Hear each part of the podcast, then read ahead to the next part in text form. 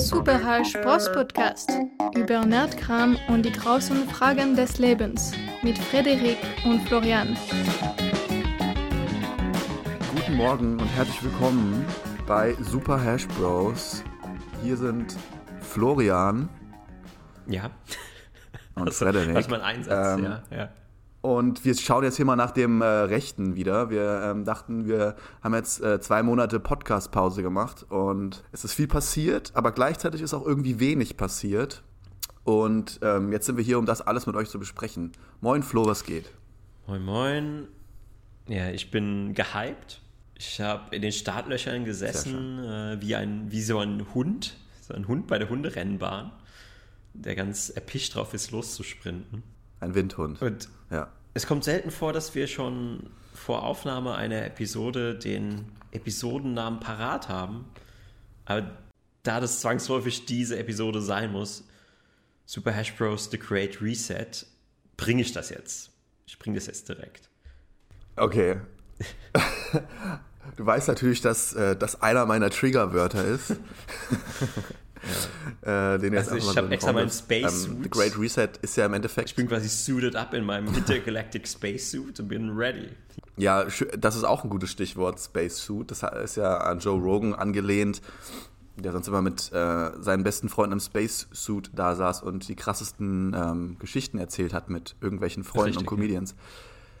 Hast du die neue, hast du das neue Debakel, was jetzt ganz frisch ist mit Joe Rogan mitbekommen? Äh, ganz frisch? Nee, ich glaube. Es gibt jetzt mal wieder einen Outrage. Also, und zwar hat jetzt Neil Young, der berühmte Musiker Neil Young, äh, seine ganzen Informationen und seine ganzen Lieder von Spotify removen lassen, weil er sagt, er möchte nicht mit so einem Ketzer wie Joe Rogan auf der gleichen Plattform sein. Mein Gott. Und es haben jetzt noch andere Leute nachgezogen, also auch andere Künstler und so weiter. Und Joe Rogan hat äh, gestern keine Folge hochgeladen, wie er normalerweise machen würde. Und hat nur ein Statement abgegeben dazu und äh, muss jetzt so ein bisschen äh, sich bücken und so ein bisschen die Meinungen, die jetzt aktuell öffentlich so im Diskurs stehen, soll er jetzt mehr beidseitig beleuchten und nicht mehr nur so einseitig. Da frage ich mich, hat das gleiche mal jemanden den anderen gesagt? Also ist das auch bei der anderen Seite angekommen, dass das ein Ding ist mit einseitiger Berichterstattung und so weiter? Also naja, es ist alles so ein bisschen eine Shitshow. Shitshow. Wahnsinn. Und ich dachte ja immer, Joe Rogan wäre groß genug, äh, der ist wie so ein, wie so ein Richtig, Wal, ja. dem es egal ist, was im Meer passiert. Ob da irgendwelch, irgendein Schwertfisch oder ein Hai ankommt, das ist dem egal, der schluckt ja, den einfach. Ich dachte auch, das ist so ein, so Aber ein scheinbar. so ein German Tank ist das. Un, unzerstörbar, unverwundbar. Ja, so ein Irish Italian ja, Tank. Irish Italian Tank. Der, äh, da kann sonst ein Neil Young und äh, ich glaube James Blunt hat mir sogar James Blunt auch versucht nachzuziehen. Das sind doch, das sind doch mhm. so Ameisen gegen, gegen den Joe, gegen den großen Ameisenbär. Die speist doch zum Frühstück. Ja, ich weiß, also ich habe auch gefühlt mehr von den von Berichterstattungen gehört über die, dieses Ding als von Neil Young selber. Ich habe keinen einzigen, kein einziges Wort von Neil Young gehört über das Thema zum Beispiel. Also es kann auch sein, dass er voll eine interessante Perspektive hat, aber wenn man das erstmal nur so wiedergegeben hört, denkt man sich so, ja, okay, ist alles Quatsch und was will der eigentlich und so. Aber scheinbar ist ein äh, Verwandter von ihm gestorben an Corona und ein enger Verwandter hat halt eben nicht die Impfung genommen. Und er denkt jetzt halt, dass das einzig und allein deshalb passiert ist und es kann vielleicht sogar sein, ja, vielleicht hätte ihn die Impfung gerettet. Und deshalb ist er jetzt so ein starker mhm. Befürworter und tritt jetzt so stark ja. für seine äh, Werte ein und so. Aber vielleicht auch nicht. Naja, vielleicht gut. ja, genau, vielleicht doch nicht, äh, weiß man. Ja, halt aber das Gute daran, ähm, ich meine, unsere Hörer wissen ja, dass wir immer wieder mal den, den Joe Rogan aus der Kiste holen. Wir wollen jetzt auch nicht zu lange auf dem äh, rumreiten, aber ich will noch mal abschließend sagen dazu, solche Skandale sind ja eigentlich auch immer sehr gut, weil auch wenn Joe Rogan so eine riesige Audience hat, ist es trotzdem eine sehr spezifische Audience. Und ich habe letztens sogar ähm, so, so ein komplettes Mainstream-Häschen ähm, auf Instagram gesehen und die hat was über Joe Rogan gepostet und hat wahrscheinlich vor drei Wochen noch nicht mal gewusst, wer das überhaupt ist. Und mhm. das ist. Du meinst jetzt durch diese ganzen Medien, Ist das auch bei ihr angeschwemmt Richtig, worden? genau. Oder ich glaube, durch dieses, ja, diese Kontroverse, diese Spotify-Kontroverse ist es jetzt auch bei dem allerletzten ja. angekommen, dass es diesen Podcast ergibt. Diesen sehr bekannten. Ja. Man vergisst aber auch immer bei solchen Geschichten zwischen zwei Menschen, äh, dass da auch immer noch andere Organisationen dahinter stehen und andere Interessen vertreten werden. Also ich habe auch mitbekommen, dass da scheinbar dann auch irgendwie wieder große Big Business mit am Start sind, die da auch Druck gemacht haben von anderen Seiten. Und natürlich ist Neil Young sofort irgendwie von Amazon sein ganzes Lebenswerk aufgekauft worden und als Sonderedition jetzt verfügbar dort, ne, um dann Zeichen zu setzen, weil das ja auch so wichtig ist für die Menschheit, dass, mm. dass wir uns den wahren Informationen äh, zuwenden und nicht den Fake News und so weiter. Und ich weiß nicht, also wenn ihr uns jetzt hier zum ersten Mal hören solltet oder noch nicht so viel über uns wisst, ja. Flo und ich sind jetzt generell eher, ähm, schauen das alles generell eher kritisch an und vor allem faktisch kritisch. Also wir mögen es, verschiedene Quellen, verschiedene Experten, naja, damit mit den Gedanken und mit den Ideen davon zu spielen und auszuprobieren und zu gucken, wo das mit der Realität passt und wo nicht so genau. Und von daher sind wir da schon relativ ähm, outside the box. Wir denken schon relativ outside the box, muss man sagen. Also wenn ihr jetzt äh, das Gefühl habt, ihr seid äh, dafür überhaupt nicht bereit und denkt, ihr wollt einfach nur äh, Tagesschau-Unterhaltung, Abendunterhaltung oder Morgenunterhaltung haben, solltet ihr jetzt ausschalten. Ja, bitte. Klick. klick, klick. Und uns eurem verrückten, weirden ähm, Nerd-Freund empfehlen, der euch immer mit diesen weirden Theorien kommt dem solltet ihr unseren Podcast jetzt empfehlen. Ja. Weil alles andere hat keinen Sinn mehr. Ich, ich bin zu dem Entschluss gekommen, es, hat kein, es macht keinen Sinn, einfach seine eigene Meinung zu stark zu verheimlichen. Ja, gut. Äh, das hast du jetzt sehr schön, sehr schön gesagt. Gutes, gutes Warning, guter Disclaimer. Was äh, weil sonst bewegen wir uns immer auf so einem, auf so einem Drahtseilakt, weißt du, wie ich meine? Mhm, mhm, und das ist ja Quatsch. Also wir sind ja, ja hier zu Hause ja, und wir reden hier, also wir, wir, sind Buddies und ähm, Wie sagt man so, so schön, der, er redet, wie ihm der Schnabel gewachsen ist? Der Arsch gewachsen ist. Ja, genau. Ja, da, das ist unsere neue, neue Tugend. Ähm, gut, aber wir, wir waren ja auch nicht immer auf der Realitätsseite. Wir mögen ja auch die Surrealität oder die die alternative Realität, die ähm, angenehmer ist als ja, die echte die. Welt der Videospiele und Pen und Paper Abenteuer und was es da so alles gibt. Also ja, haben wir da schon so einiges erforscht. Äh, aber wir, wir, stehen halt auch mit beiden Beinen irgendwie so auf der Erde und äh, können natürlich definitiv einen Fuß in der Realität auch fest festgekrallt haben. Also unsere, unsere Zehen haben sich schon so in den Sand gegraben. Ähm, also wir sind jetzt nicht nur die, die äh, das alles ignorieren, was um uns herum passiert. Was genau meinst du jetzt damit? Weil äh, Realität ist ja auch was, sage ich mal, was Veränderbares, Formbares. Kommt auf die Perspektive an. Und wenn du mich jetzt zum Beispiel vor 15 Jahren gefragt hast, ob ich in Realität, in der Realität lebe, hätte mhm. ich gesagt, ja.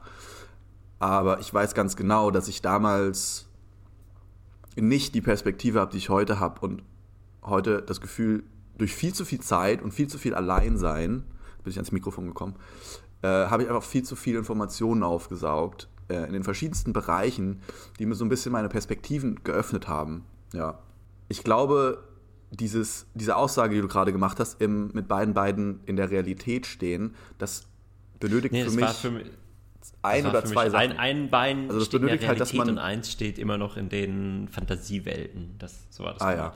Und das, ja, das war jetzt auch gar keine ja, Definition von Realität. Das war eher so, äh, dass wir halt gerne äh, beides thematisieren, dass wir halt in der Lage sind, ähm, völlig abzudriften und uns in dunkle Fantasien von Miyazaki zu verlieren. Aber wir können eben auch handfest äh, darüber reden, was gerade in der Welt passiert. Das so, so simpel war das gemeint. Also ja. ja das, das war schon ja. alles, ja. Ähm, was ich damit sagen wollte.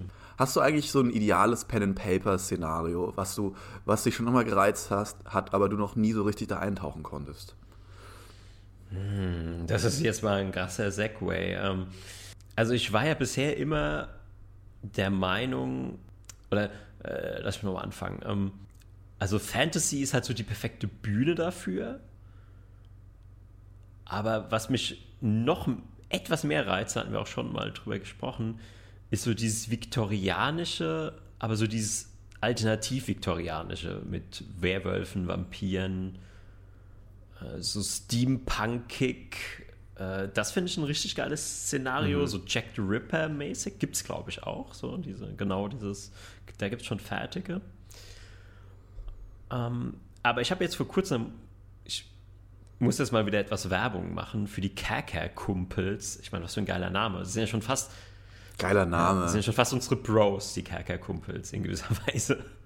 Das hätte auch einer von unseren äh, Brainstorming-Punkten sein können, als wir unseren Namen Ja, ich habe hab das gelesen, dachte so, boah, da wir sind die ganze so Zeit wie Sachen so. drauf. Wir sind Zeit ums Feuer getanzt und haben es nie gerafft, uns einfach Kerker-Kumpels zu nennen.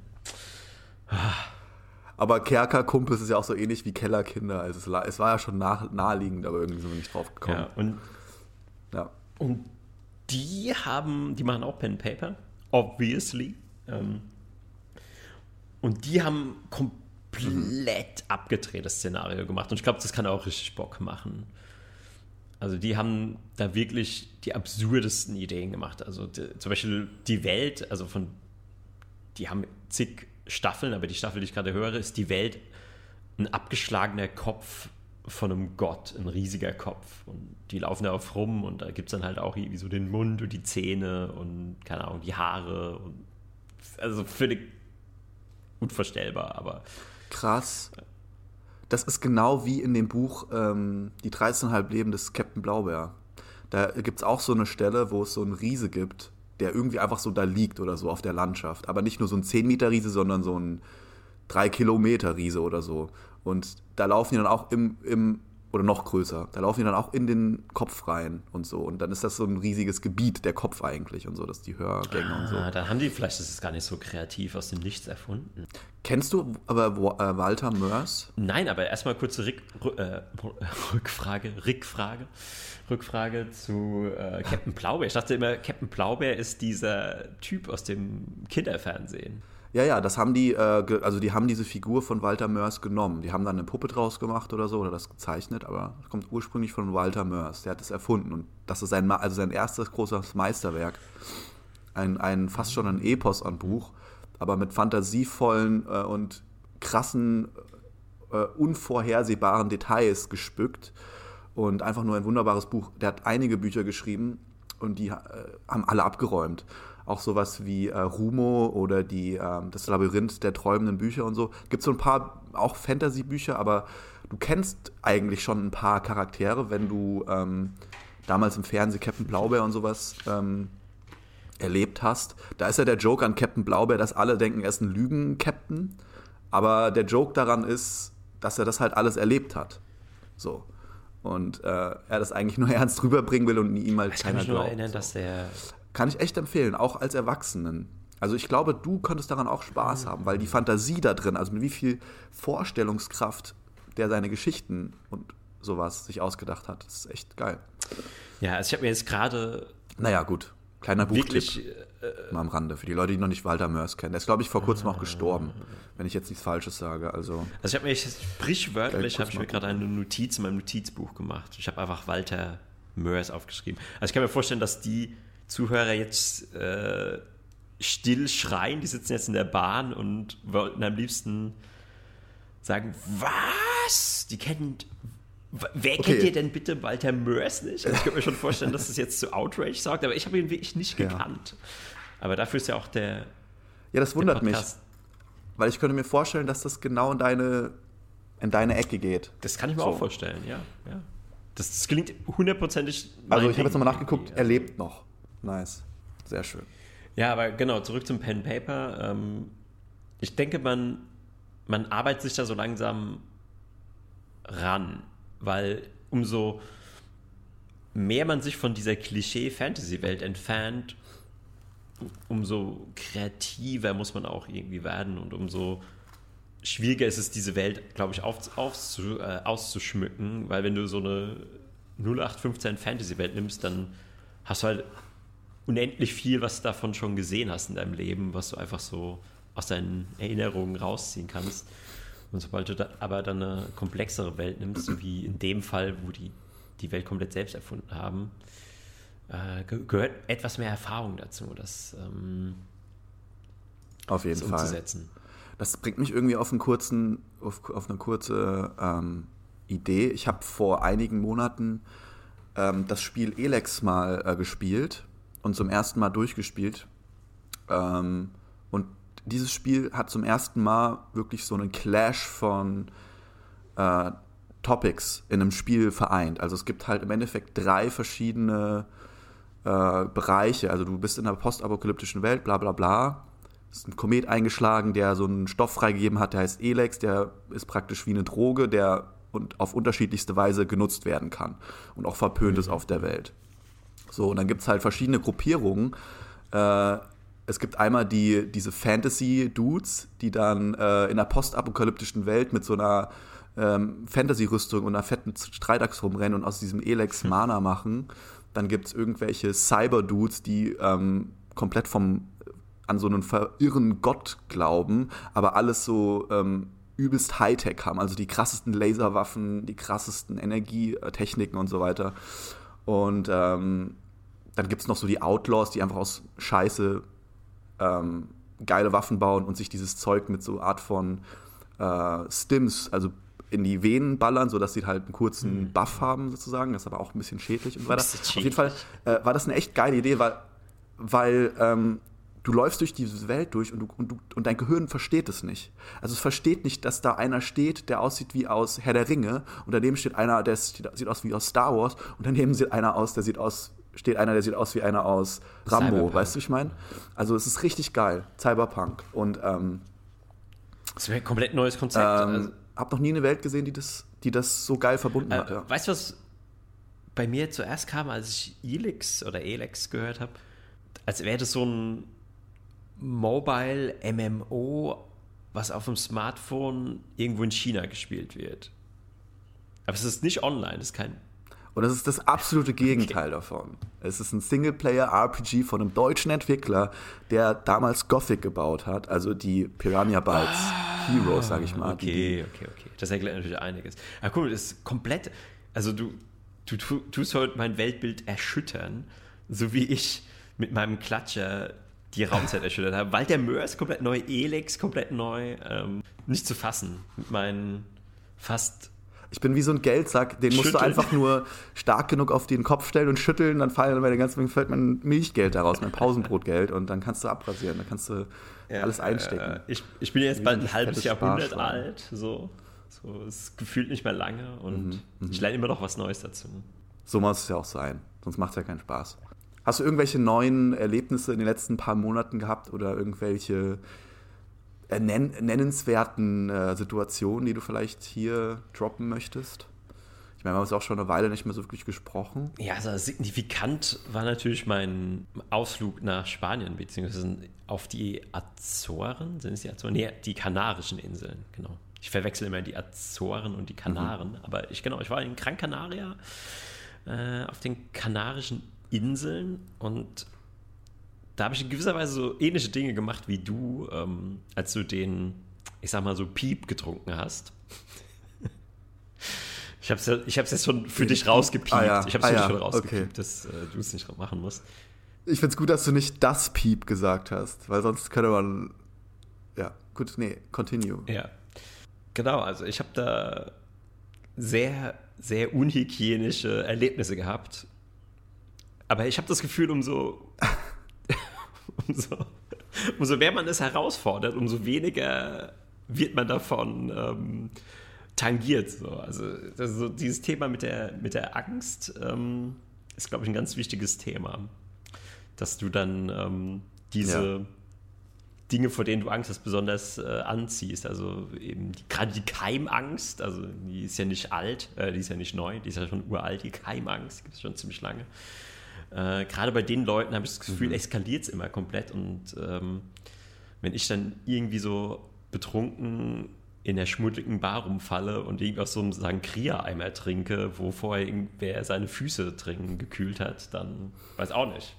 Dann habe ich das Gefühl, mein Immunsystem sagt erstmal so, ach, wunderbar, schöne Trainingseinheit. So, naja.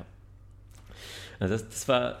Hast du dich also über den, über den Sangria-Eimer äh, gelehnt und das äh, ausgeschlürft? Ja, so ungefähr, so ungefähr.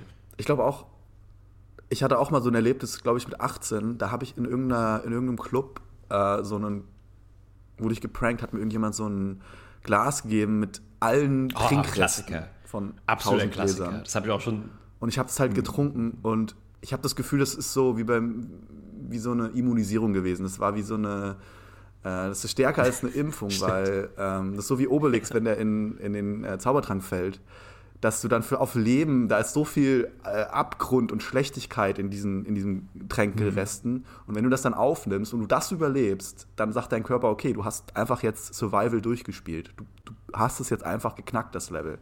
Das wird nie mehr ein Problem mhm. sein für dich. Kann auch sein, dass diese ganzen ja. Kulturen aus Bakterien und Viren, die gehen so eine Synergie mit dir ein. Und du bist dann sowas wie ein komplett neues Wesen. Du hast dann so ganz andere synergetische Verbindungen mit deiner Umwelt. Ja, ich glaube, so ist das sogar.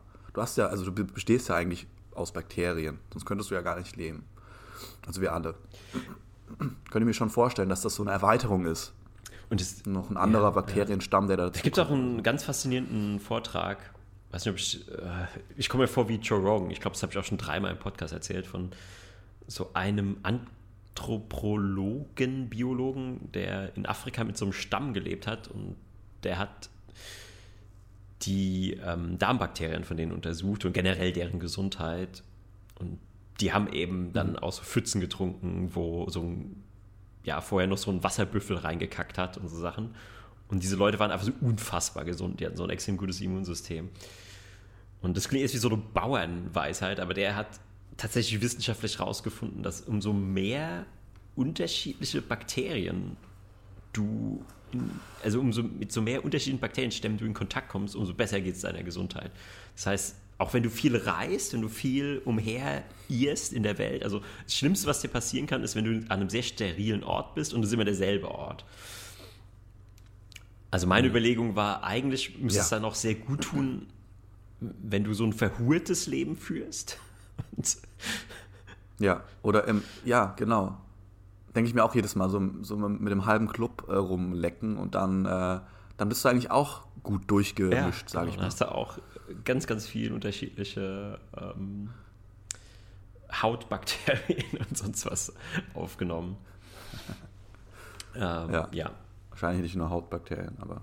Ja. ja wie sagt man dazu? Auf jeden Fall. Die, die, Bakterien, die so auf der Haut leben, äh, ja, alles Mögliche. Ja, also nochmal zu diesem ganzen äh, Thema, um das vielleicht nochmal ein bisschen einzuordnen.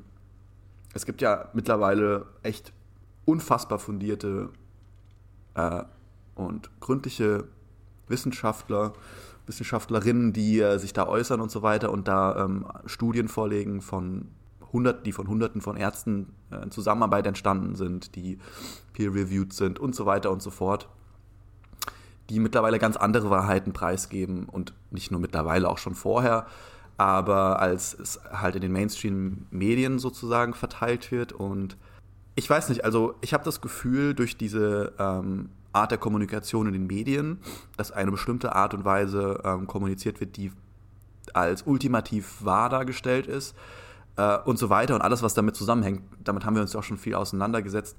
Aber das zeigt erstmal, wie unfundiert eigentlich die ähm, Mainstream-Medien argumentieren. Weißt du, was ich meine? Also, wenn es zum Beispiel jetzt um irgendeine medizinische Infektionsfrage geht, dann sitzt da ein Experte und er sagt einfach, es mhm. ist so. Mhm.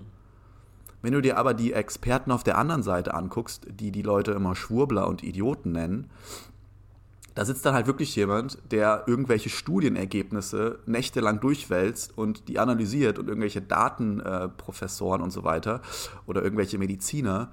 Ähm, und denen wird dann absolut kein Gehör geschenkt und die werden einfach nur stumm geschaltet.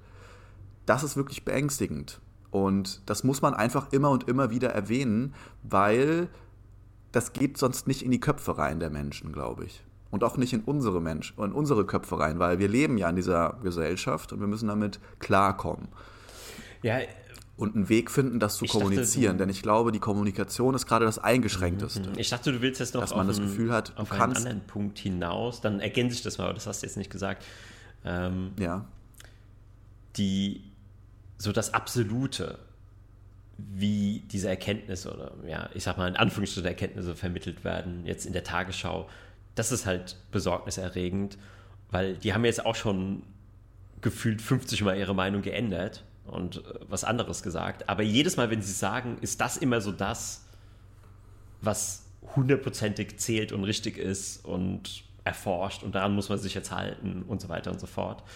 Und zwei Wochen später gibt es halt eine neue Erkenntnis und das ist auch nicht verkehrt, aber dann darf man halt sich nicht hinstellen. Da muss man dann zumindest sagen, so, ja, aktuell sieht so aus. Ich meine, wir sind jetzt auch nicht hundertprozentig sicher. Also man kann das ja so ein bisschen relativieren. Äh, aber das, das fehlt mir halt auch sehr oft. Das, ja. Ich dachte, das sagst du jetzt noch dazu. Genau, das ist halt keinerlei, ja, das, das hast du gut, dass du es eingeführt hast. Also das ist halt keinerlei, eigentlich nicht, es gibt keinerlei offene Gespräche aktuell in äh, offenen Medien. Äh, also von zehn Talkshows, wo über dieses Thema gesprochen wird, äh, ist in neun einseitiger Meinung mit ganz marginalen Unterschieden, ja, nur in Detailfragen und so weiter. Und in einer von diesen zehn ist vielleicht mal ein Experte dabei, der eine andere Meinung hat, aber der ist dann meistens in einem Verhältnis von 1 zu 5 vertreten. Das heißt, fünf Leute stehen für den Mainstream und das ist der einzige, der dagegen sozusagen dargestellt wird und der bekommt im, im, in einer ein, anderthalbstündigen Sendung vielleicht fünf bis zehn Minuten Gehör, mhm. wird dabei permanent mhm. unterbrochen, wird von vier Leuten einschließlich des Moderators äh, kritisiert ich und angegriffen. original so eine Sendung gesehen. Für Dinge, die sie noch nicht mal ich verstanden original haben. so eine Sendung gesehen. Und das ist ja nicht nur ein Einzelfall. Ne? Das ist ja, das passiert ja wieder und wieder. Es ist nicht nur mal eine Sendung, sondern es ist so die Regel gerade. Und als jemand, der mit ich bin ja jemand, der immer genervt war im Geschichtsunterricht, ja, dass die Leute uns so oft von, vom Dritten Reich und weiß ich nicht was erzählt haben und was da alles Schlimmes passiert ist und Meinungsfreiheit und Pressefreiheit und Zensur und Dinge, die hinter vorgezogenen äh, Türen äh, und Vorhängen passiert sind. Wir wurden da ja so für sensibilisiert, wir wurden ja fast schon mit so einem Rohrstock äh, mit diesem Wissen verprügelt, dass wir das endlich in unsere Köpfe reinkriegen, über zwölf Jahre gefühlt oder acht, keine Ahnung. Ja? Und jetzt, wo wirklich die Welt sich verändert und wirklich diese Dinge Ähnlichkeiten annehmen, ja, will da niemand mehr hingucken und niemand mehr will das hören. Also es ist fast schon sehr inkonsequent. Die Deutschen haben irgendwas an sich, dass sie sehr, ich glaube, wir haben mhm. immer noch diese, diese Gefolgsamkeit und diese Gleichschaltung irgendwie noch in unseren Knochen. Wenn da irgendjemand sagt, jetzt wird stillgestanden, dann haben wir irgendwie alle so eine innere Angst oder so einen inneren ähm, Impuls, dem dann einfach zu folgen, ja, ohne sich dagegen zu stellen. Und wenn da minimal Widerstand kommt, dann, dann machen wir das einfach. Weil wir immer automatisch denken, wir sind die, die falsch denken. Aber das muss nicht so sein. Was, was denkst du, warum das in Deutschland so extrem, naja, krass funktioniert, sage ich mal? Und warum es vielleicht in anderen Ländern nicht so ist? Also ich ich glaube, erstmal ist es nicht unbedingt nur Deutschland, weil ich habe jetzt auch die Auslandserfahrung gemacht und ich würde sogar sagen, dass so in Spanien die sogar noch krasser sind.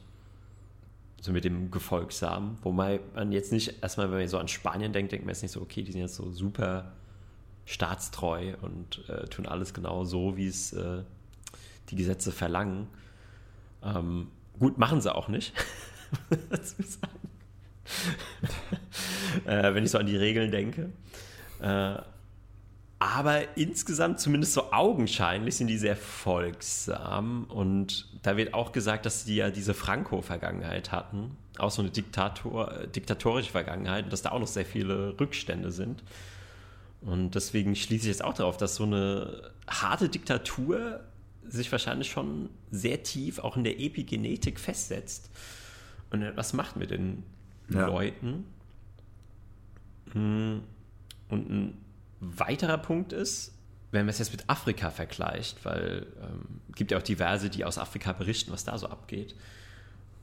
Und was die immer wieder sagen ist, die geben so den Medien und so der Regierung ähm, nicht so dieses Gewicht, sondern die schauen eher auf ihren Kreis und die kehren so vor ihrem Hof und die beschäftigen sich mit ihrer Gruppe und die haben mehr noch so dieses, dieses ja. Stammesgefühl, wie man, so, wie man so sagen kann.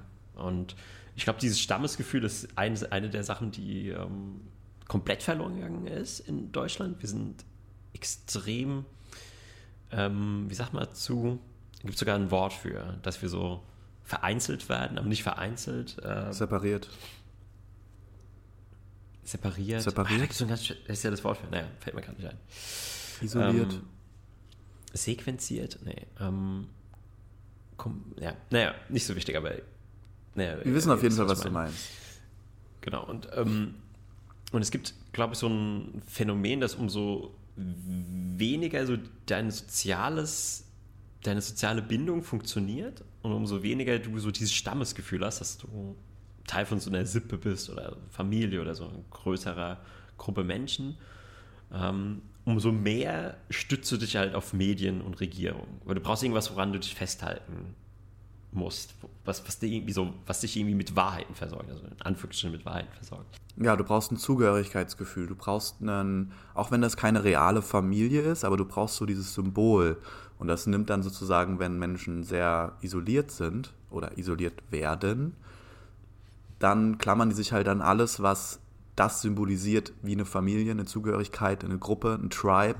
Und das ist im Endeffekt dann der Staat, dem man sich solidarisch stellen soll. Und dadurch bekommt man so einen mini, mini äh, Hit von dieser Emotion von Zugehörigkeit.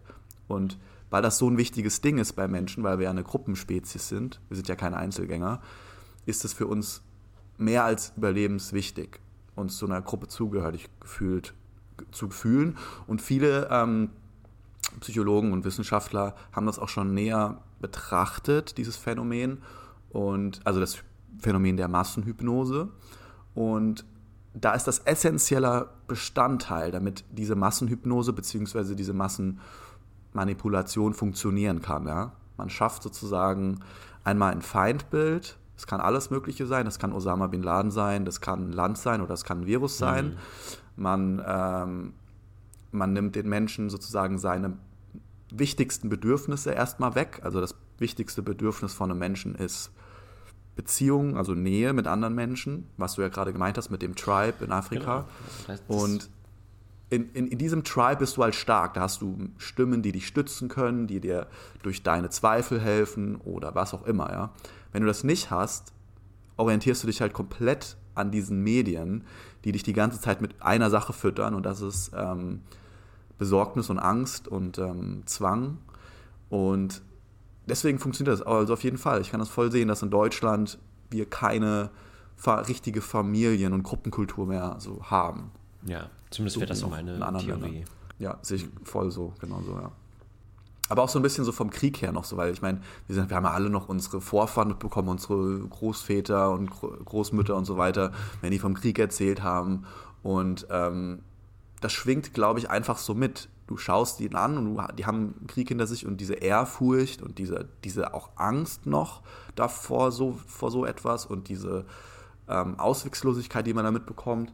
Ja, das, das ist so, das aktiviert was und wir sind ja direkte Nachfahren davon und ich bin mir sicher, dass wir da immer noch sehr sensibel dafür sind, auf einer ähm, Nervenebene, also auf einer Nervenbahnebene, dass man sozusagen bestimmte Impulse dann bekommt von Gefahr oder von Krieg oder von weiß ich nicht was und man automatisch in so ein gleichgeschaltetes ähm, Verhaltensmuster wieder geht, dass man sagt, okay, alles klar, jetzt muss ich jetzt das überleben, jetzt muss ich alles richtig machen, jetzt muss ich mich nach dem Anführer richten, damit wir hier gut rauskommen. Und wenn man diesen Zustand halt auf ewig anhält, dann hat man halt auf ewig devote Menschen.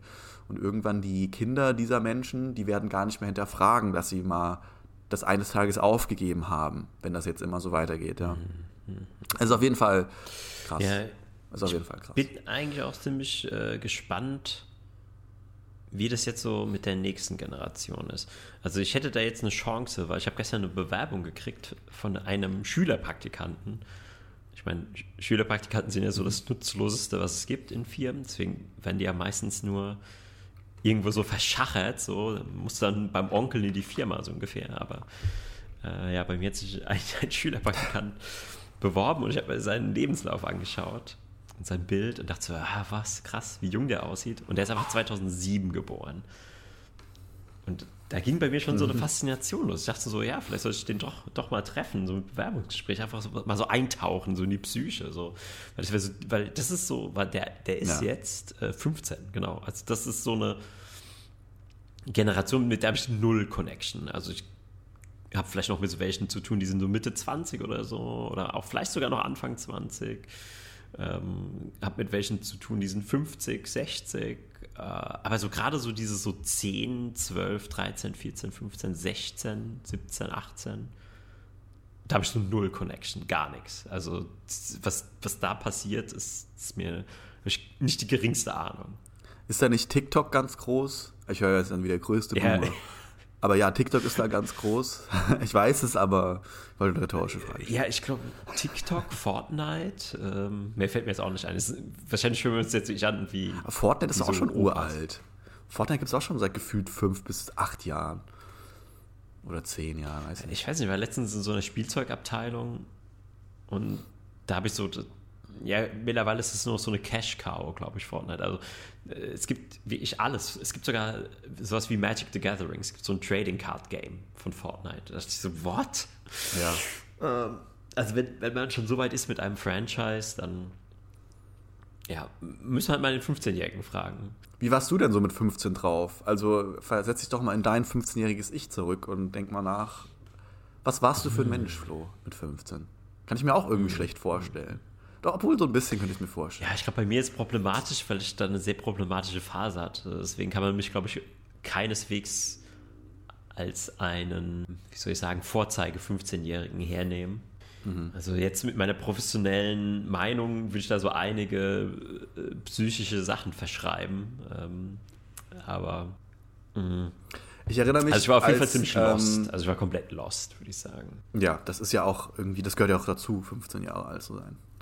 Das ist ja ein wichtiger Bestandteil.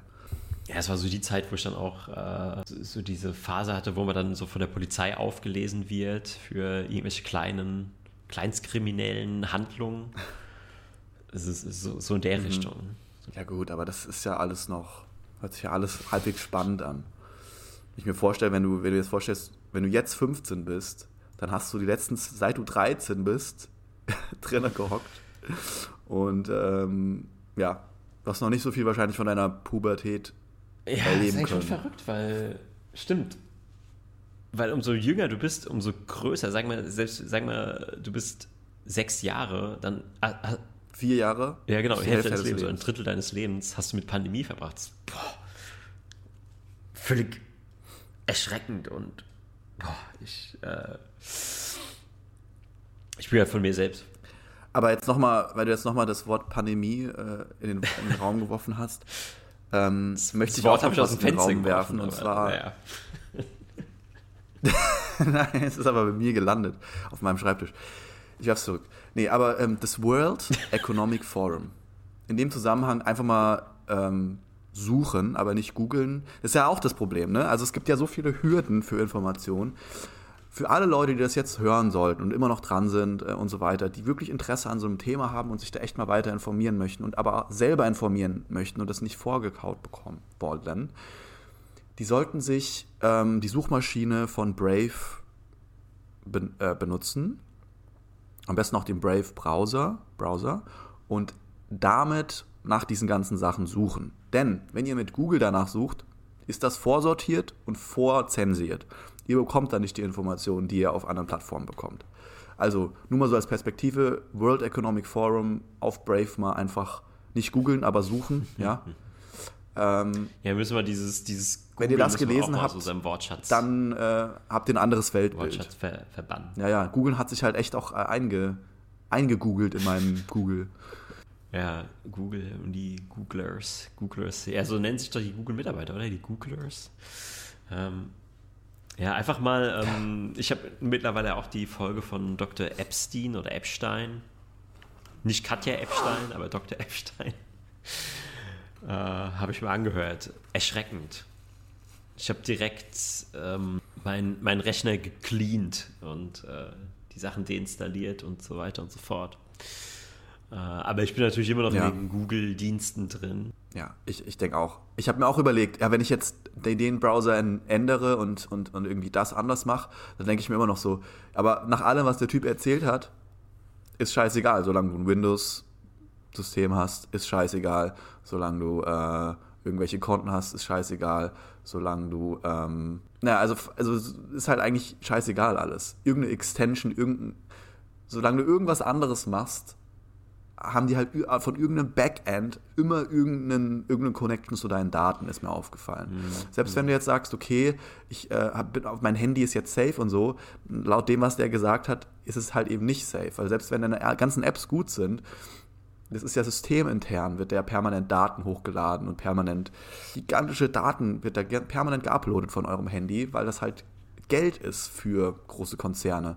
Wenn die alle Verhalten von dir von den letzten zehn Jahren einfach mit einem Klick downloaden können, und das machen die permanent, dann haben die alle Informationen, dann wissen die mehr über euch, als ihr jemals wissen werdet und mehr über eure Unterbewusstheit. Mhm, vor allem das. Noch viel ja. mehr. Das ist ja noch viel, viel krasser. Also die wissen deine unterbewussten Verhaltensmuster. Und das ist im Endeffekt dein Kryptonit, weil damit kannst du halt Menschen komplett fremdsteuern ohne dass sie es merken. Und das ist auch passiert worden. Ja, Google kann das sogar so mit ihren also, kompletten Daten, haben die schon rausgefunden, die können teilweise so Vorhersagen machen über dich. Die können sagen, was in deinem Leben wahrscheinlich passieren wird, bevor du es selbst überhaupt entschieden hast oder weißt. Ja, Amazon kann am, am Kaufverhalten von einer Frau sehen, dass sie schwanger ist, bevor sie es selber weiß. Das ist ziemlich crazy. Wurde es mal, wurde es mal geprüft? Ja, die haben Studien, also wahrscheinlich nicht das hat dieser, sie können wahrscheinlich eine hohe Wahrscheinlichkeit ausgeben dafür. Ja, also äh, ich denke mal schon, dass wenn eine Frau mit diesen ganzen Hormonen voll ist und so weiter in der Schwangerschaft, dass sie dann einfach unterbewusst an, nach anderen Sachen sucht. Stimmt, so. Ja. Und das checkt der halt, ja, der Algorithmus krass. sofort. Ja, auch dann so viele Beispiele von Frauen, die dann schon schwanger geworden sind. Ja, ist ja einfach riesige Datenmenge. Ja, genau, weil du hast ja dann die, genau, du hast ja die ganzen Daten, weißt ja, die 80 die sagen wir mal, die 3 Milliarden Frauen in deiner Datenbank, die dann schwanger geworden sind, weißt ja ganz genau, mhm. du hast ja dann das über die Zeit abgebildet. Ja, du musst eigentlich wirklich hingehen und sagen, ja, okay, mein Handy muss ich jetzt komplett absichern. Äh, da alternatives Betriebssystem installieren. Dann, okay, mein Rechner, auch alternatives Betriebssystem. Dann nur Browser verwenden, wie den Brave-Browser. Also das ist ja wirklich eine IT- aber du darfst eigentlich kein Windows ja, benutzen. Ja, manchmal. Da muss dann auch schon wiederum auf Linux gehen. Ähm, oder eben, ich glaube, macOS ist noch gerade so okay, aber ist auch ähm, schwierig. Aber ich glaube, du könntest unter Windows kannst du auch mit Sicherheit äh, Programme runterladen, die einfach diese Kommunikation zu Microsoft unterbinden. Also ich weiß. Ja, ja, das sagen die. Aber was Microsoft wirklich macht, glaubst du wirklich, die lassen sich Daten einfach entgehen, wenn sie die frei zur Verfügung haben auf allen ihren Betriebssystemen? No way. No fucking way. Nee, aber du kannst ja ein Programm runterladen, Am besten was ist das Programm dann noch von Microsoft unterbindet. Aber das weiß ich nicht, ob es das so gibt und ob, weil diese Funktionen sind ja, ist ja kein Pop-up, der dann hochkommt und sagt, gerade wurden deine Daten gesammelt, sondern das passiert ja. Ja, ich meine, das ist so tief nebenbei. im System drin. Das kann schon sein, dass es so tief im System drin ist, dass man das gar nicht aushebeln kann. Aber ich weiß, es gibt Programme, weiß nicht, ob das ist sowas, ob, ob man das überhaupt installieren sollte oder besser in der Seelen, im Seelenfrieden des Unwissens bleibt. Aber es gibt so Programme, die tun einfach deinen kompletten Traffic ein anzeigen und überwachen und die müssen richtig erschreckend sein. Also du siehst halt einfach jedes Paket, was dein Rechner lossendet und du kannst dich dann halt wirklich hinsetzen, machst irgendwie alles aus, alle Browser zu und dann siehst du halt einfach, was Windows einfach die ganze Zeit macht. Du meinst, dass man das einfach nur mal Genau, du siehst dann einfach nur ein Protokoll. Dass du siehst einfach ein, sieht. ein Sendeprotokoll. Was Windows die ganze Zeit raussendet. Krass, also du kannst da nicht eingreifen, das ist wirklich einfach nur eine Protokollierung weil das ein Programm ist, was dein, mhm. ähm, ja, einfach deine Netzwerkkarte quasi überwacht. Ja, also ich, ich stelle mir das vor, also ich denke mir das, ja. Auf jeden Fall. Ja, ähm. also ich sehe es kommen, wir, wir, wir gehen voll auf. Also ich sehe uns schon in so ein paar Jahren mit so einem Aluhut in so einer Blockhütte im Wald sitzen. Ganz ehrlich, Aluhut ist Level 1. Wir sind schon Level 7,5 gefühlt. Oder ich bin auf Level 7,5. Aluhut ist so die First Stage. Ja? Das ist die First Stage. Hm. Und alles, was danach, danach kommt, ähm, kein Hut, Strohhut, äh, so einen, äh, kennst du diese Jodlerhüte mit so einer Feder, ja, so ja. einen Hut, Und dann kommen noch alle möglichen Hüte, Hüte, weißt du, und irgendwann, äh, ja, und irgendwann kriegst du halt so einen Hut, so wie so ein, wie so fertig studierter Professorhut, wo du einfach dieses ähm, Conspiracies einfach abgeschlossen hast. Da arbeite ich noch dran. Weil es sind viel, viel Daten einfach. Ja, gibt es da eigentlich irgendwo so eine Prüfung, die man ablegen kann, dass man dann wirklich zum. ja, bei mir. ja, äh, kann man ja bestimmt. Äh, bestimmt da musst du um die, um die, die, die, die Parallele, wie damals der Dirt-Mart und der andere Mart, also wo dann die Gesellschaft gespalten ist. Und du musst aber, um in die Parallelgesellschaft der Wissenden gelang, zu gelangen, musst du eine Prüfung ablegen und dein ganzes deine ganzen Fake News, also das ist dann das Fachwissen, das musst du erstmal ähm, droppen, damit du du bist, einfach, du bist einfach so die Instanz dafür. So die ich bin die Instanz dafür. Das ist wie bei Fight Club, dann lasse ich die Leute vom Haus stehen in der Nacht, wenn es kalt ist, lasse ich drei Tage durchfrieren, dann komme ich und gucke die an und gebe ihnen einen Backpfeif und sage, hol mir was zu frühstücken und dann so ja. nach einer Woche hole ich sie dann so langsam rein und lasse sie so langsam für mich arbeiten und irgendwann, äh, ja, so läuft es. Äh, ja, da, da fällt mir noch so eine ganz nette Anekdote ein. Ich, ich bezweifle, dass du das gesehen hast. Hast du mal den Film Watchmen gesehen? Genau, von dem ja. gibt es jetzt eine Serie auf Skype, beziehungsweise auf HBO, also auch, heißt auch einfach Watchmen. Mhm. Und die Serie ist so abgedreht. Also, ich habe mir jetzt mir vorgenommen, groß Werbung zu machen für Serien, aber äh, sie ist auch nicht gut. Also, ich finde sie nicht gut. Aber die haben so, so abgefahrene Ideen und ein paar finde ich echt ganz witzig, weil ähm, die Gesellschaft wurde da komplett verändert, weil durch ein Portal in eine andere Dimension ist ein gigantischer Tintenfisch auf New York gefallen.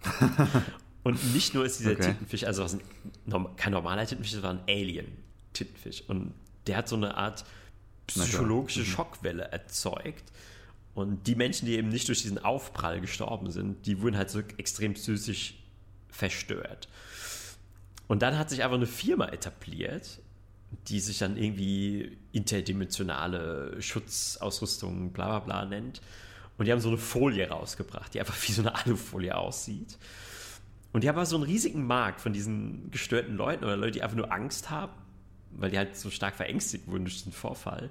Und die tragen dann immer Mützen und Hüte mit dieser Folie. Und die Folie sieht eben aus wie so eine Aluminiumfolie. Und ich fand das irgendwie eine. Hä, und warum tragen die das? Wow, ich hab's nicht gerafft. Weil sie glauben, dass sie das schützt vor diesen, ähm, vor diesen Strahlungen, Strahlung, vor diesen ah, interdimensionalen Strahlungen. Weil ja die, mhm.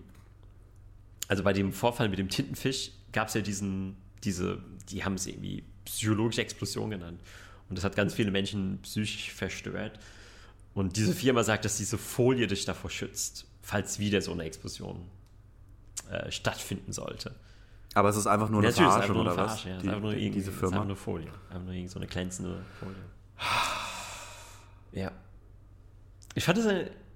Das gab es in Elex auch. Da gab es auch so eine Firma, die hieß Infinite Skies, bevor sozusagen die Katastrophe passiert ist. Und im Endeffekt war es eine Firma, die reichen Leuten sozusagen nach der nuklearen oder was auch immer Katastrophe immer noch ein Leben ermöglicht in Luxus und in geilen Bunkern und weiß ich nicht was. Infinite Skies hießen die. Und dann lagen da überall auf der, in, der ganzen, in der ganzen Welt lagen diese Flugblätter davon rum, also Werbereklamen. Aber da die Zivilisation halt so zerbrochen war und sich alles wieder neu aufgebaut hat, haben dann irgendwelche Nachfahren diese Zettel gefunden und haben gedacht, das sind so Ausgaben von so einer Bibel oder von so einem Glaubensdings, also dass sie dann halt daraus die Religion gemacht haben, Infinite Skies, da müssen wir hinkommen und so. Und dachten dann halt so, und das fand ich halt voll die geile Idee. Und dann waren das diese fanatischen, diese fanatischen ähm, Cyber-Dudes, die komplett auf Cyberwaffen und Technik fokussiert waren, die dann an diesen verrückten Gott geglaubt haben, der in, in, mit Infinite Skies zusammenhängt. Und dann aus einer Werbereklame wird dann irgendwann so eine Religion. Das fand ich irgendwie eine geile Idee. Ja, das ist eine mega gute Idee, weil. Auch so ähnlich wie den. Ich habe auch letztens einfach diesen Gedanken gehabt, diese ur, ur, uralten Schriften. Ich meine, die, ich weiß, das ist sowas von ausgeluschtes Thema. Da machst du ein Fass aus. Äh, die, also, ich meine, wir sind ja die, die Christentum-Superexperten, aber ich rede mal nicht über das Christentum. Sag mal, wir, Super Christ Bros. Der christliche Podcast. Der Nummer 1 christliche Podcast. ähm, und wir sind keine Botfarm. Wir sollten uns als Super Christ Bros ausgeben und dann so anfangen mit solchen Kirchengesängen und so einem äh, Chören und sowas. Und dann so nach Minute 20 fangen wir dann an mit so einem harten, äh, harten ähm, Querdenker-Talk einfach. Um, nur um die einfach komplett zu schocken aus dem Leben. Nee, Quatsch. Äh, ja, Go aber dann müssen wir auch wirklich unseren alten Traum wahr machen und einen Podcast aus dem Beistuhl heraus aufnehmen. Das dann. Super Beichtpros. Man kann daraus alles machen. Beichtpros. okay, das finde ich ziemlich genial. Das finde ich ziemlich genial. Äh, was wollte ich denn eigentlich sagen? Ähm, Ach so, äh, zu alten Schriften. Ähm, ja, also Jahrtausende, Jahrtausende alte Schriften. Alte Schriften, ja. Ähm, also das kann ja Wunder was bedeutet haben und für Wunder was gedacht gewesen sein. Das kann vielleicht auch einfach nur ein Kinderbuch gewesen sein, was jemand geschrieben hat, sowas wie die Gebrüder Grimm. Also vielleicht findet in 2000 Jahren irgendjemand äh, die Gebrüder Grimms Märchen und daraus könnte man wahrscheinlich auch eine super abgefahrene Religion machen und tausend Sachen rausziehen und Weisheiten und dann schwören Menschen auf die Grimm-Bibel. Und mhm. das ist so einfach, durch diesen menschlichen Geist, der halt einfach so stark in diesen Interpretationsmodus gehen kann, dass ich erstmal das Beispiel aus dem Elex-Game genial finde, aber auch mir schon immer Gedanken darüber gemacht habe, was wohl wirklich hinter all diesen Schriften steckt und ohne Zeitmaschine wird man es wahrscheinlich niemals rausfinden können. Also ich habe meine, also meine Meinung über diese Schriften hat sich über einen langen, langen Zeitraum entwickelt und verändert. Aber mein aktueller, momentaner Standpunkt ist bei zum Beispiel Bibel. Bleiben wir bei der Bibel. Ähm, Bibel ist eigentlich eine Zusammensetzung aus vielen Büchern und vielen, vielen Schriftstellern und auch aus vielen verschiedenen Zeiten. Das Alte Testament ist ja komplett was anderes als das Neue Testament zum Beispiel. Das Alte Testament ist, ich weiß jetzt nicht die exakten Chatsdaten, aber so um den Dreh so vier, zwischen drei und 6000 Jahre alt oder so, ja, um den Dreh, oder drei und 8000 Jahre. Und das Neue Testament ist ja nur nach Jesus Geburt im Endeffekt. Oder mit alles, was mit Jesus zu tun hat. Und so wie ich es verstanden habe, ähm, wurde die auch tatsächlich sehr stark zensiert. Das heißt, es wurden bestimmte Meinungen reingenommen, bestimmte Sachen rausgenommen, bestimmte Formulierungen umgeändert. Und man darf auch nicht vergessen, weil ich bin ja auch ein ehemaliger Religions- oder ein Kirchgänger und ehemaliger Mensch, der viel mit Religion zu tun hatte. Wer schon mal in der Kirche weiß, äh, war, weiß, dass die Kirche eigentlich, ähm, das ist nicht einfach nur dafür da, um Glauben zu verbreiten. Wenn du diese gigantischen goldenen Säulen und Tröne und Bögen und Michelangelos Gemälde und sowas anguckst, dann weißt du, da ist mehr dahinter als nur es geht darum, so hier Cash Glauben zu verbreiten. Und ähm, es ist auf jeden Fall ein, so ein kleiner, kleiner es ist auf jeden Fall äh, Pay to Win. Also damals war Kirche ganz klar Pay to Win. Also willst nicht in die Hölle kommen, alles klar, dann bezahl. Ja, ja. Pay to Heaven. Nee, aber was ich sagen will, ist, es ist auf jeden Fall stark politisch und stark beeinflusst auch von den ähm, Interessen und von, von wie, das, wie Informationen dargestellt werden, welche Informationen komplett rausgenommen werden. Also auch wieder, de, wieder die gleichen ähm, Sachen, wie es jetzt, wie man es heute sieht, dass, dass du halt ha Sachen hast, die nicht erlaubt sind einfach oder nicht gerne gesehen sind. Also zum Beispiel das ganze Sexthema, das ganze Thema mit, ähm, also in der Kirche, das ist ja ultra stiff, ja, mit Sex und so weiter und das kommt ja alles von der Kirche, weil die damit die Leute halt besser kontrollieren konnten und so weiter und so fort.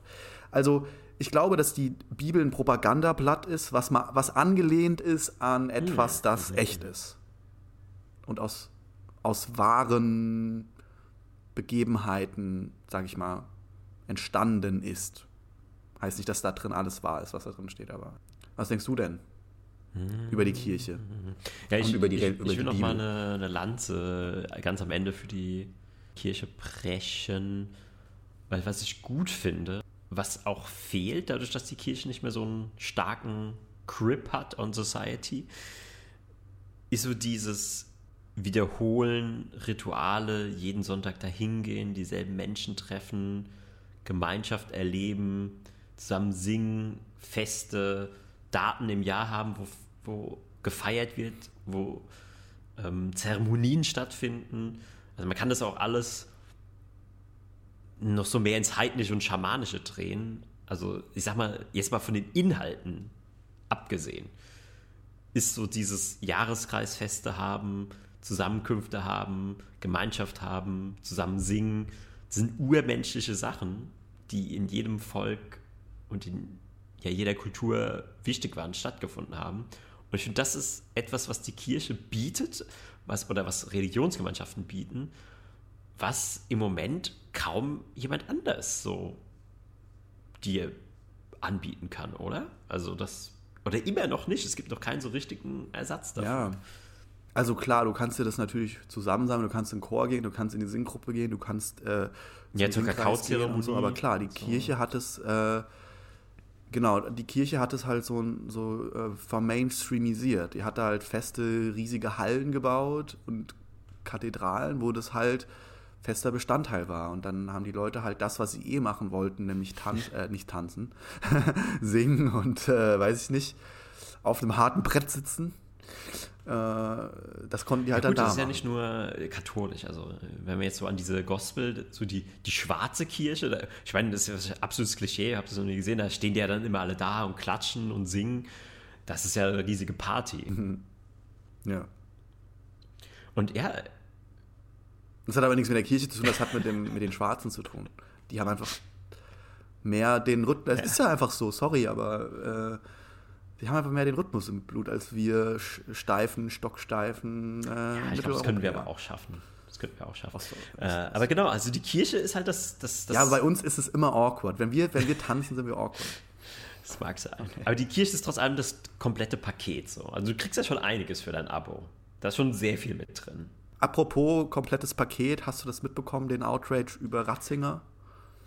Äh, ist das nicht uralt? Den ehemaligen ja, Papst? Ich hab, aber ist das nicht dieser Outrage uralt, dass der so ganz viel vertuscht hat und da mit federführend war? Aber das, also für mich war es auch alt, ja.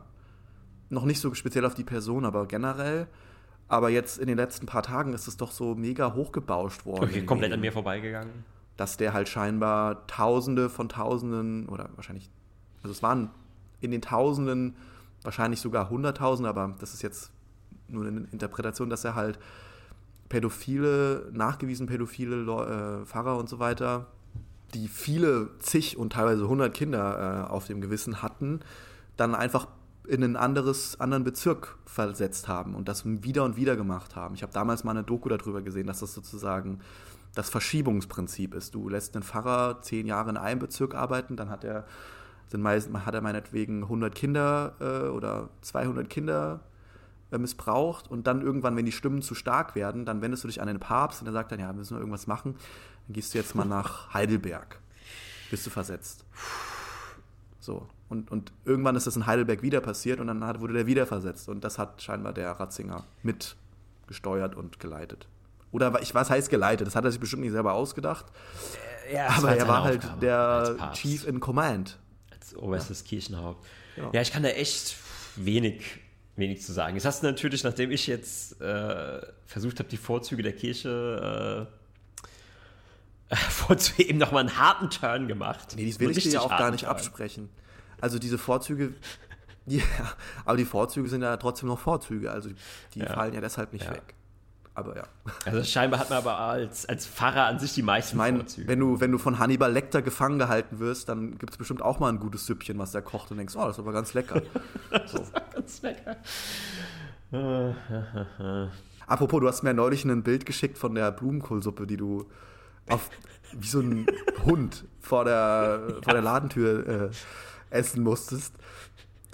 Und ich hatte dann auch so eine, ich dachte dann so, Alter, das ist eigentlich wie damals, ey, das ist das Essen, das, das ist das perfekte Gericht auch dafür, was weiß, man vor der Tür isst, einfach so.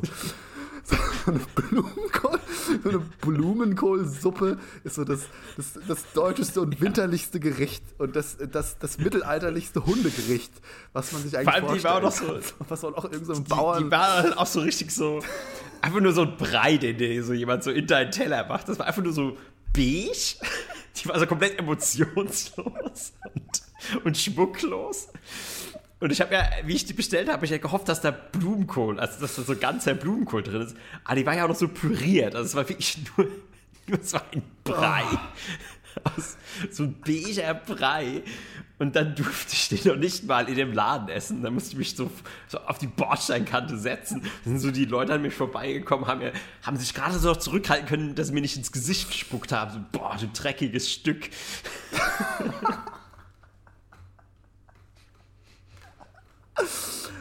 Also wirklich, das war echt ein Bild für die Götter. Grandios. Nee, also. Und ich, ich schwöre dir, ich habe in diesem Laden schon öfter Suppe gegessen, und ich schwöre dir, ich hatte so diese, diese Peasant-Energie gestern. Und normalerweise geben die einem immer großzügig Brot. So locker mal so zwei Scheiben Brot. Und diesmal haben sie mir eine halbe Scheibe. Brot gegeben. So eine halbe Scheibe Brot, so eine halbe Scheibe trockenes Brot dazu. Viel zu und das wenig. musste ich mir so aufsparen. Das, das, heißt, ich konnte nicht zu jedem Löffel Suppe so, eine, so ein Stück Brot abbeißen. Oh, das ist ja das absolute ja, das, das war das Schlimmste. Also bei einer Suppe dann das Brot-Suppenverhältnis, wenn das richtig. nicht stimmt. und ich habe mich aber auch nicht getraut, nee, weil mein ich, ich Status auch. nicht gestimmt hat, habe ich mich nicht getraut, mich zu beschweren. Weil ich dachte, okay, allein schon, dass ich hier bedient werde, ist schon, ist schon genug. Ist schon, ist schon genug verlangt. Genau. Ey, fuck. Und weißt du, was das ist? was du, was dann dieser Prozess, der bei dir abgeht, das ist Teil dieses gesamten riesigen Prozesses. Du hast ein Schamgefühl in dem Moment. Ob das jetzt sehr bewusst ist oder nicht, ist erstmal dahingestellt, aber du hast ein gewisses Schamgefühl, weil du auf einem anderen Level von Wertigkeit bist mhm. als alle anderen in dem Laden. Das ist ganz normal. So, das hat jeder, der in der Situation ist. So. Und dieses Schamgefühl führt dazu, oder Schuldgefühl könnte es auch sein, dass man sich so energetisch zusammenzieht und so ein bisschen verhärtet und, und, und so ein bisschen nicht so aufrecht und offen ist. Und das wiederum bewirkt, dass Leute Richtig. dich dann auch so behandeln. Mehr noch so, als sie es mhm. eh schon getan hätten. Und Blumenkohl, also wirklich Blumenkohlsuppe vor, vor der Tür zu essen zu müssen. Äh, also ich, ich hatte auch ein paar Ge Gelegenheiten jetzt mit diesen neuen Regelungen. Ich weiß nicht, also bei euch ist 2G Plus oder was ist bei euch in, in deiner Gegend gerade? Ich kann es dir nicht sagen. Für eine Regelung. ich kann es dir nicht sagen. Also, Kannst du nicht sagen. Okay, auf jeden Fall bei uns war jetzt ganz lange 2G Plus. Es ändert sich aber auch immer mal wieder und so weiter. Aber du musstest ganz lange Zeit, konntest du auch keine öffentlichen Verkehrsmittel zum Beispiel fahren, wenn du nicht äh, entweder, also du, du musstest halt gleichzeitig genesen und getestet sein oder geimpft und, ja, oder halt geimpft, genau. Und alles andere hat nicht gezählt. Also nur genesen hat nicht mehr gezählt. Deswegen brauchst du halt das Plus. Und ich war dann auch in verschiedenen Läden, wo ich dann auch gemerkt habe, am Anfang so Läden, wo ich früher einfach rein und rausgegangen bin, wo du jetzt, wo jetzt Leute drinne sind, wenn die da was essen wollen, die holen erstmal mhm, ihre, ihre Pässe genau. raus und zeigen denen das erstmal und so. Und ich habe damit rumexperimentiert. Ähm, in manche Läden komme ich gar nicht mehr rein.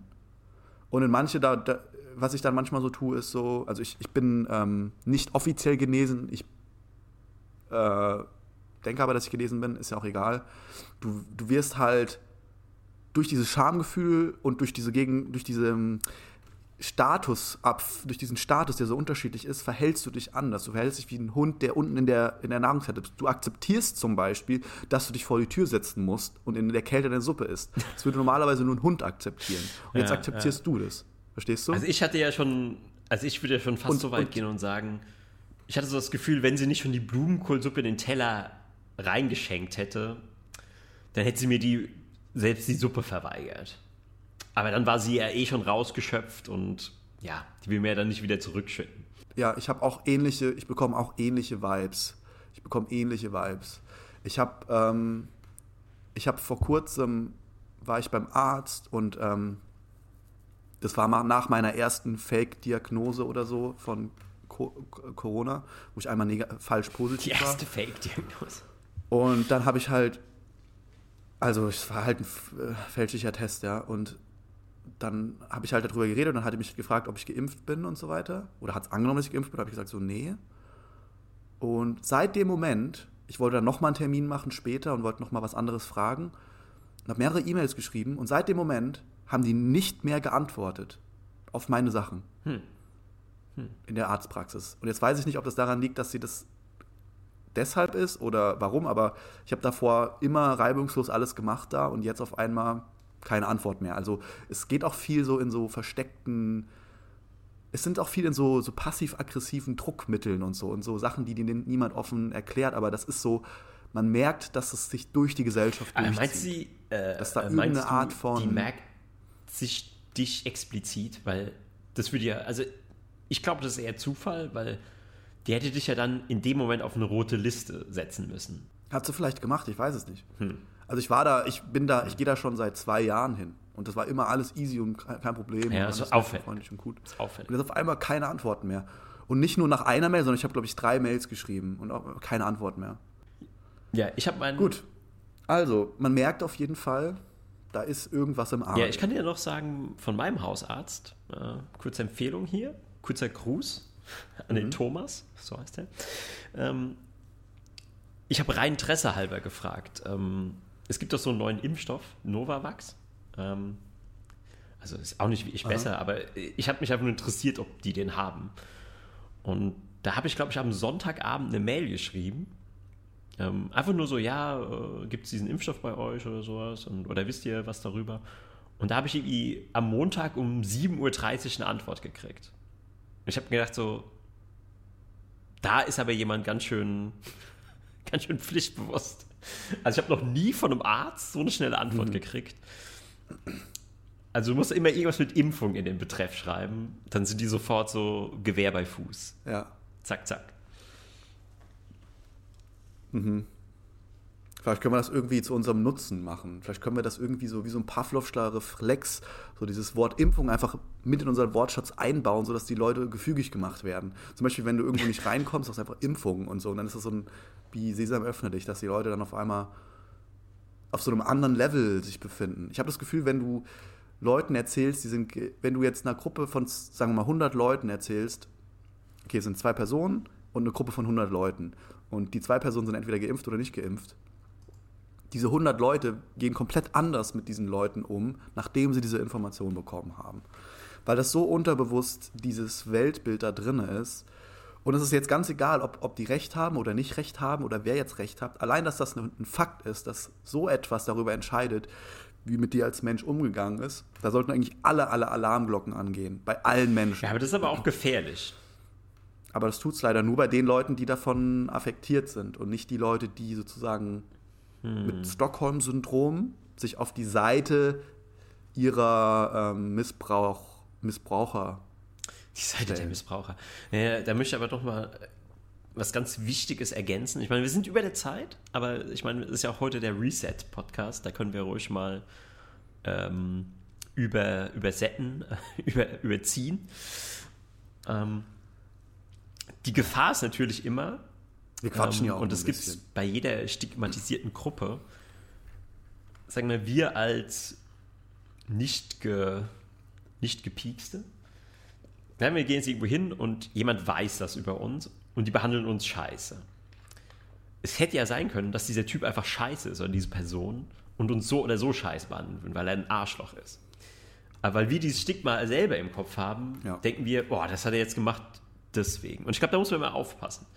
Weil ich glaube, ich glaube, das stimmt, dass die meisten Leute so auf sich fixiert sind, dass sie gar nicht so viel wahrnehmen, ob der andere so oder so ist.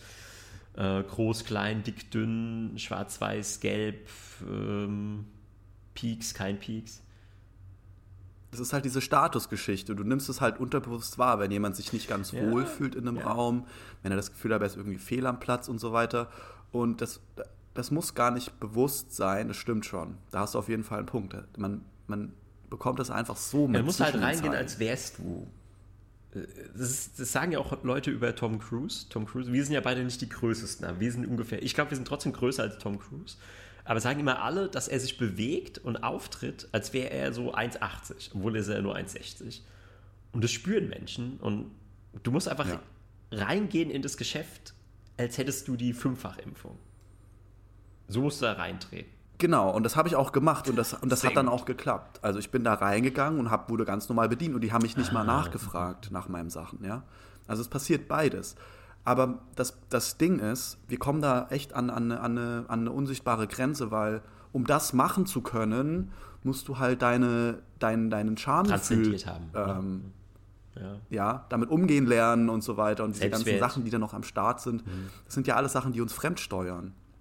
Weißt, weißt du, wie ich meine? Das ist ja auch, selbst wenn wir jetzt sagen, wir glauben jetzt nicht daran, wir sind trotzdem extrem betroffen, psychologisch, emotional und so weiter von dem Ganzen, was passiert. Und dadurch ändert sich zwangsläufig unsere innere Haltung. Klar, kann man da mit so, kann man sagen, im Impro-Theater hat man ja ähnliche Sachen vielleicht mal gemacht, dass man sagt, okay, ich gehe da jetzt einfach sehr selbstbewusst rein und so und dann klappt es auch. Klar, aber das ist ja nicht das Ende vom Lied, sondern es ist sozusagen so eine, du bist wie, Ma wie Neo in der Matrix, der einmal halt kurz ein Problem damit überwindet, aber das Problem an sich, das Gigantische, ist noch nicht gelöst dadurch. Ja. Das Stimmt, Problem, das Problem der, Matrix, der Matrix ist definitiv nicht gelöst. Ja. Da, da sind wir noch, da sind wir noch weit von entfernt. Ähm, aber ich finde, das sind ganz gute schließende Worte. Jetzt haben wir auch nochmal die Matrix erwähnt. Das finde ich äh, grandios. Ich habe eigentlich gar nicht die Sachen erzählt, die ich eigentlich erzählen wollte. Ich habe das Gefühl, wir haben äh, uns über. Wir haben sehr allgemein und geredet und viele Themen mal wieder kurz angeberührt und angefasst. Ähm, aber ich hätte auch vor allem zu dem Titel The Great Reset, da kann ich, könnte okay, ich drei ja, Stunden Podcast aufnehmen. Great Reset. Was die nächste Episode ist dann halt Great Reset Teil 2. Diesmal haben wir ja gar nicht darüber geredet, aber ich dachte, es war trotzdem gut, um einfach mal wieder so in Schwung zu kommen. Wir, haben jetzt, wir wissen jetzt, wo wir stehen. Wir haben jetzt die Menschen, die Zuhörer ja. abgeholt.